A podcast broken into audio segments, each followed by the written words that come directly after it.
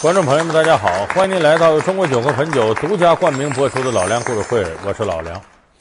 蒲松龄先生写《聊斋》呀，里面写到了好多，就是各种各样的女人，这叫人上一百，形形色色；人上一万，无边无厌。这人里头啊，哎，什么样的个性都有，但是在《聊斋》诸多女子当中，却有一个人，几乎没有任何缺点。甚至多少有点不沾人间烟火，显得超凡脱俗。蒲松龄先生几乎把所有能够想到的赞美的词汇和行为，都搁到了这个女人身上。可以说，蒲松龄先生用这个女人构筑了自己的一个童话世界。那么，这个女主人公名字叫做更娘。而蒲松龄在写更娘的时候，他的主要的行为却是一个刺客的行为。一个刺客行为怎么构筑了一个完美的童话呢？咱们今天给大伙讲讲蒲松龄讲述的《聊斋》里面更娘的故事。白菜多折扣网提示您下节精彩内容：人见人爱的绝世美女，一夜间家破人亡；孤身潜入龙潭虎穴，忍辱负重，成功报仇。月圆之夜，死而复生。作者为何偏爱更娘？童话般的开头，童话般的结局，是什么情怀让惯于批判现实的蒲松龄写起了童话？老梁故事会为您讲述《聊斋》童话女刺客更娘。这个更娘是什么人呢？大户人家的女儿，太守的女儿。后来门当户对呢，找了一个官宦人家子弟叫金大用，俩人结婚了。这个金大用呢，很有才华。长得也英俊，庚娘长得是特别漂亮。这两个人郎才女貌，恩恩爱爱，在一块日子过得很好。房子这么大，我们再也没有后顾之忧了。是、啊，更娘，以后给金家生个十个八个孩子。到那个时候啊，我和你娘可真要儿孙满堂了。娘子啊，听到了吗？爹娘要儿孙满堂哦。相公。真是的，怎么跟老爷安人合起来戏弄我呀？不敢。你看咱们大凡看着童话故事，什么白雪公主啊、睡美人啊、灰姑娘啊、小红帽什么的，都有这个特点，就基本上它的结构都差不多，就美好的童话故事结构都差不多。那么蒲松龄写更娘的故事也不例外。这个金大用和更娘好比王子跟公主，哎，俩人在一块正好着呢。突然间，这个地方起了战乱了，大事不妙了！我听到消息，流寇作乱，现在已经在围城了。啊！那些流寇见人就杀，见屋就焚，我们要立刻离开这儿。要是给流寇抓了，我们一家人都会遭殃的。可是，可是我们才刚过上好日子呀！大家赶快逃命吧！流寇开始作乱了，赶快逃吧！啊起了战乱，不能待了，得躲呀。就这么着，庚娘和这个她丈夫金大佑俩人带着这个庚娘的公公婆婆一家四口人，从北往南顺着水路到南方投亲去。那么在路上呢，碰到了另外一家人。这个人呢叫王十八，也是个富家子弟，带着自个儿的媳妇唐氏，也是从北方避战乱往南走，正好在路上就认识了。认识这王十八说：“咱们搭伴走吧。”这一道我熟悉道，我带你们走，咱们有个照应。但是金大勇一想挺好啊，这人生地不熟的呢，还有结伴的，还两口子，看着挺安全的。行啊，咱一起走吧。但是底下跟更娘商量，更娘说：“我看咱啊，相公啊，咱别跟他走。他为啥？我觉得这王十八不像好人。”相公，你觉得那个王兄弟人很老实吗？是啊，我不这么认为，我倒觉得这个人不近不实的。娘子何以见得呢？我几次无意之间都看到他眼神闪烁，他怎么了？他老偷看我。相国，你笑什么？我笑娘子啊，真是太多心了。为什么？说实话吧，如果这算偷看，那么我也偷看过王兄弟的妻子啊。金大用说：“你把人想哪儿去了？”这兵荒马乱，咱碰上搭伴的不容易，别把人想的太坏。再说，他要一个人，我信不着他。人家带家眷的，那他媳妇唐氏那女的挺不错的，我看啊，两口子不像坏人。相公，你记着，防人之心不可无。好好，娘子的话，为夫一定谨记。我呀，一定会小心为上的。这样可以了吧？好，我也不想再多说了。更娘一看自个儿老公这么说，也就没坚持。反正相公，咱们一路上小心啊，那都是是是。就这么着呢，一路上走过来了。这个王十八确实看上更良，他他来气呀！这金大用有何德何能找这么好的媳妇儿？这要是我媳妇儿，哎呀，该有多好啊！他都馋了。我有这象在身，又有黄符术道，妖物都没法近身，我怕什么？其实这时候他起了杀心。所有人都是我杀的，我谋财害命，我说的够清楚明白了吗？财物你都已经拿了，你总可以放过我们了吧？当然可以，不过你们当中，我只会放过一人。娘子，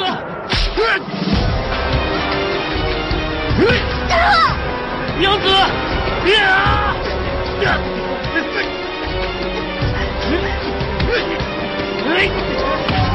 快走啊！相公，呀，快走！相公，不要！相公，相公，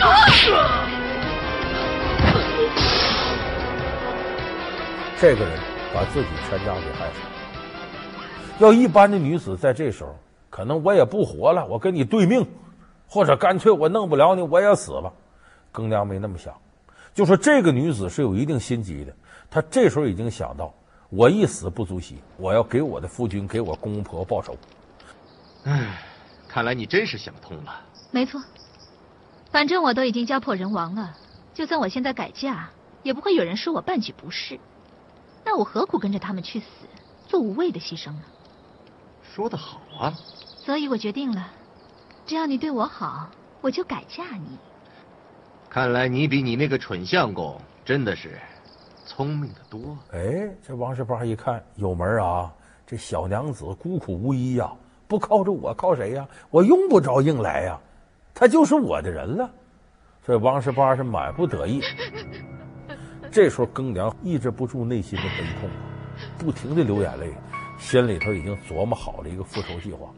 可是这一晚上没消停，为啥？王十八的夫人唐氏，她一问自个儿夫君，这两口子在一个床上睡这些年呢，彼此上都了解。他一看王十八的神色，就知道不对，这里头有事儿。你撒谎，你是不是看上人家娘子了？你将会多一个好姐妹。我早就应该知道你看上人家老婆了。你这个狼子野心，不只要杀人敛财，你连人家老婆都要抢。你第一天跟我吗？我是什么人，你不知道吗？我没有要跟着你，是你逼迫我的。哼，你心里怎么想，我当然清楚。你是贪生怕死才跟着我苟且偷生的，所以我一直没把你当成妻子，而只是我身边的一只母狗。这时候王十八一看自个儿媳妇跟自个儿较真儿，其实这时候王十八一想，哼，那庚良已经跟我了。你在我身边是个累赘，你已经有红色接班人了，我要你干嘛呢？你这个畜生，杀了那么多人，你还有人性吗？谁不让我发财，谁就得死，就是我老婆也不例外。我只是悔恨我当初为什么要忍辱偷生的做你的妻子，我也后悔为什么要跟你同流合污的一起去害人。我讨厌你，我更讨厌我自己。这个狠心的王世八，禽兽不如，连害四命。发生这些事儿，更娘隐隐约约都听清了，他更坚定了自己的复仇计划。这事儿不能就这么完事儿，如果我露出马脚，这王十八也得杀我灭口，我命搭上不足惜，仇报不了了。所以第二天早晨呢，装作什么事儿没有，然后更娘就说了：“说王相公，我一个弱女子，孤苦无依，我也没别的去处。”哎，我也看你对我也挺好，我愿意呢，就跟你过。但有一样呢，这我这个夫君刚死，我是带孝之身，你不能碰我。而且你回你老家扬州得明媒正娶，非到洞房花烛之夜，咱俩不能行夫妻之实。你答应我吗？王十八一想，这早晚我的了，我着啥急呀？行行行行行，一万个同意。就这么着，一路无话呢，到了王十八的老家扬州。不日，咱们就择良辰吉日完婚。庚阳，什么事？我感觉到王十八今天晚上的气数突然转弱，是一个下手的机会，是吗？没错，我的感觉应该没错。他今晚气数最弱的时辰是亥时，你只要拖到那个时辰，把他的卦象拿去，便可杀他。要是拖延的时间够久，你还能保持清白之身呢。好，就在这洞房花烛之夜。这个庚娘，他心里头这个计划老早就有了，一个劲儿的劝王十八喝酒。哎呀，你以前对我就不错，我孤苦伶仃还算有依靠。夫君，我感谢你呀，我感谢你八辈祖宗啊，反正说的都是好话，灌迷魂汤。这王十八心里得意呀，阴谋得逞了，而且东窗又未事发，自己等于逍遥法外，得了便宜又卖乖，很是高兴。几杯酒下肚啊，醺醺然已有醉意，不大一会儿功夫，喝了个酩酊大醉。躺到新婚这床上，这时候庚娘开始复仇。我已经等了这么久了，我现在要跟你洞房花烛。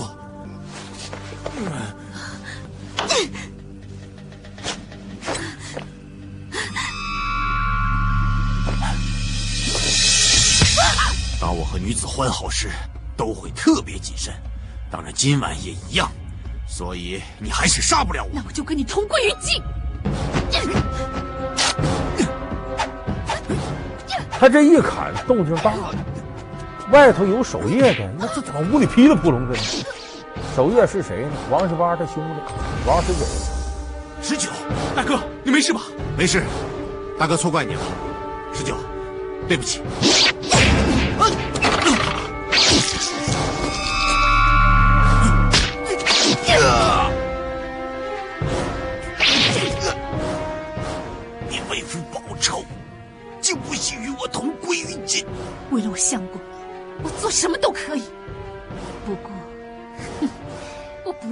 同归于尽。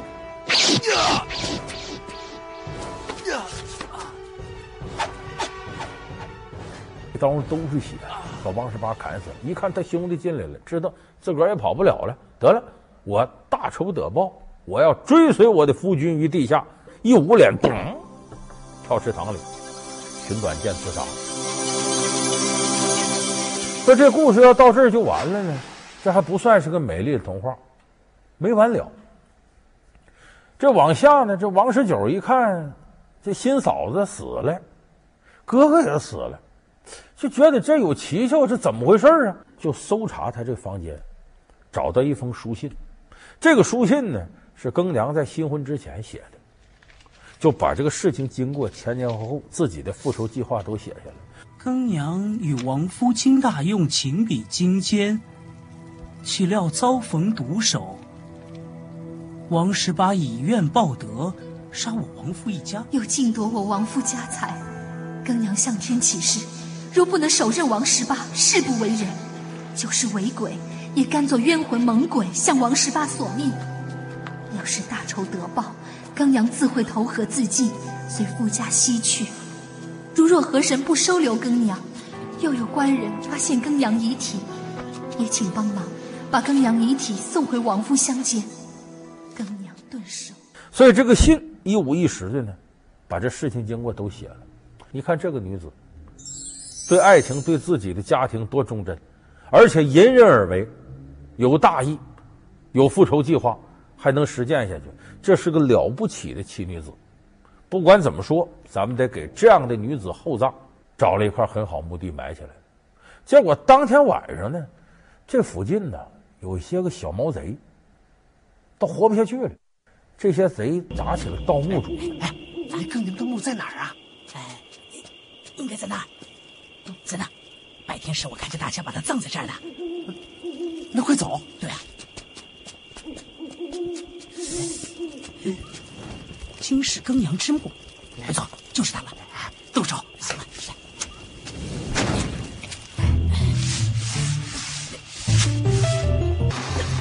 噼里啪嚓就把这坟给弄了。弄开之后把棺材弄开，再把棺材盖打开，陪葬品在里边呢。咔，棺材盖一打，没想到里头这更娘扑棱坐起来了。大这这次可发财了！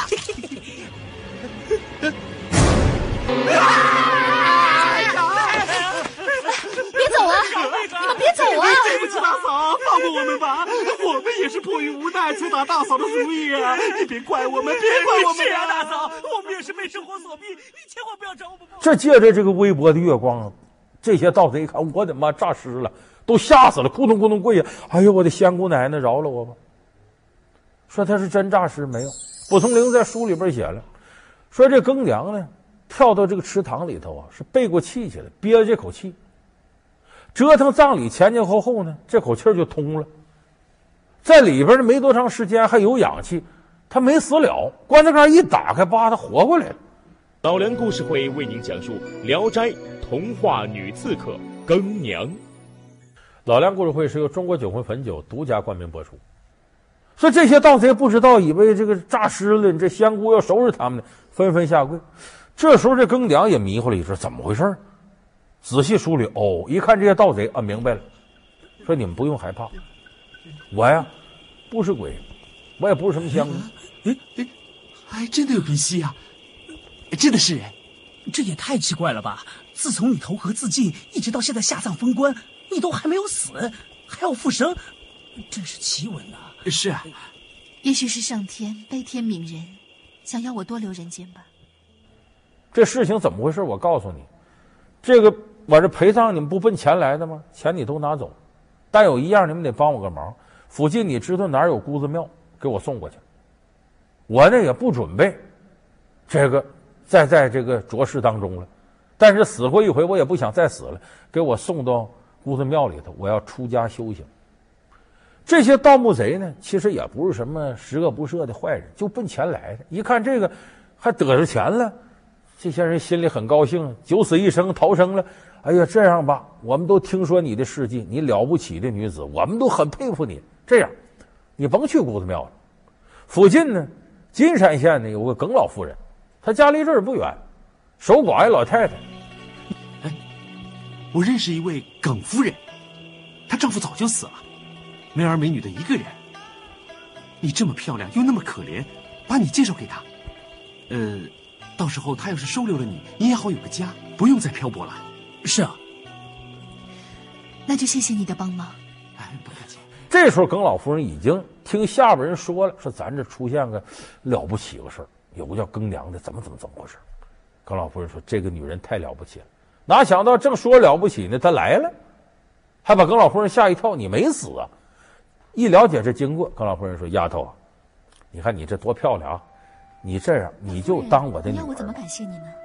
我一生无儿无女的。”说实话，也有几分寂寞，所以我想找一个干女儿，只是一直没有机会。今天，我终于找到了。夫人，您想，你愿意吗？更娘自幼丧母，一直都很想有个母亲。只要夫人不嫌弃，更娘就更不会嫌弃。就这么的，就把更娘收成干女儿了，跟着耿老夫人过了。俩人没事呢。就等于俩小寡妇在这吃斋念佛一块过。这事到这儿呢也没完，因为咱们说一个美丽的童话得画上句号。蒲松龄往下是怎么写的呢？说那头啊，这金大用不是被王十八给推水里了吗？也没死。反正你看这传说，这人要是要死一回就不叫传说，就不叫童话。这金大用掉水里头了，一个浪头打过来，给他卷水里边了。随波逐流呢，就弄到这江的下游了，被一个打鱼的老汉给救起来。这救起来呢，这金大用呢，在水边呢，懵懵懂懂的醒了，说这是哪儿啊？一看就想，王十八给我推起来，这事儿也想明白了。正这时候，救他那老汉在下游又救起来个人，谁呢？王十八的老婆唐氏也没死，顺着浪头打到这儿来了。这老汉把这个女人也救上来了。这唐氏说了：“你那么想着，王十八把这事儿都干下来，回过头你老婆更娘也保不住了，完了，咱们回去兵荒马乱年头怎么找他去？说好吧，俩人缓一缓，哎，呃，又这个拾掇拾掇，心情啊、体力都恢复了，沿道往南走打听。这他们这个走道慢了，到了这个扬州这一打听，更娘这事儿都传遍了，都说这更娘杀了王十八，最后投池塘自尽了。哦，金大用一看，痛哭一场啊！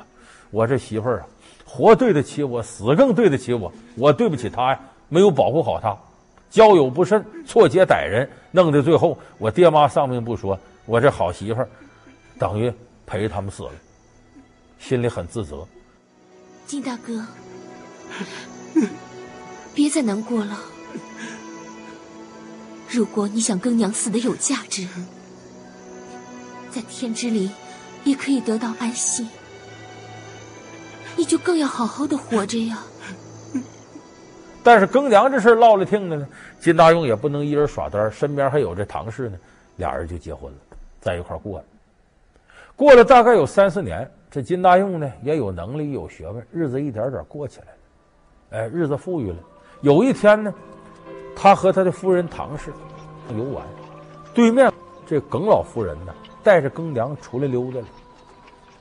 这个两一错，金大用，嗯，这漂亮女子怎么看都是自个儿媳妇庚良。我眼睛花了，越看越像，看背影也像。这个时候啊，他太想他这个亡妻庚良了，四目相对呀，哎呀，这眼泪止不住了。多少回呀，魂牵梦绕啊！就是他，你还没死，你居然没死，俩人抱头痛哭。没想到啊，娘子今生今世我们还能相见，没想到相公，我以为只能追随你于地下呢。俩人哭的惊天动地的。这边耿老夫人那头唐氏一看这情况，底下一交流，哦，有什么非常曲折离奇的经过。耿老夫人说：“得了，既然你夫妻二人相认。”那我作为他的干妈，我给你们主持，你们再来一遍婚礼，难得呀！这是人间奇事，好心有好报，好人有好报。这里的景色真好啊！我能娶到你这样的妻子，这是三世修来的。蒲松龄写这故事到这儿，就画上了一个圆满的句号。说圆满，这是说庚良啊，大仇得报，最后有个不错的结局。可是蒲松龄再写心目中完美的女人，好词都给她。你别忘了，最后庚良和唐氏二女共侍一夫，也就是说，在封建社会，男尊女卑，女人最圆满的结果也逃不出封建人伦的束缚。所以你要说真正的幸福快乐，当代女人恐怕比过去的女人要好得多。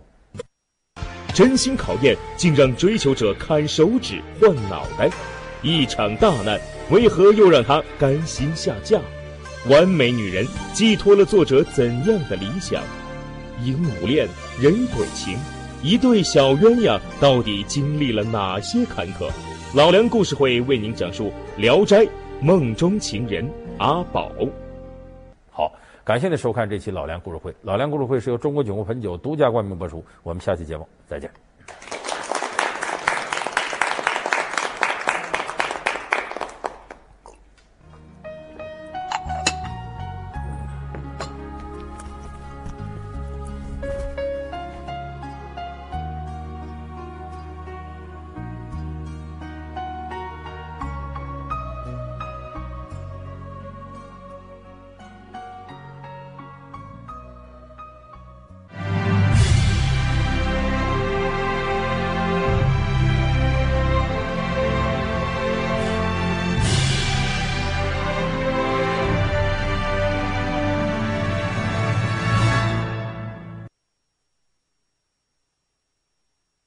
加多宝凉茶全国销量遥遥领先，现隆重推出《中国好声音》促销装，拉开拉环，赢取心动大奖。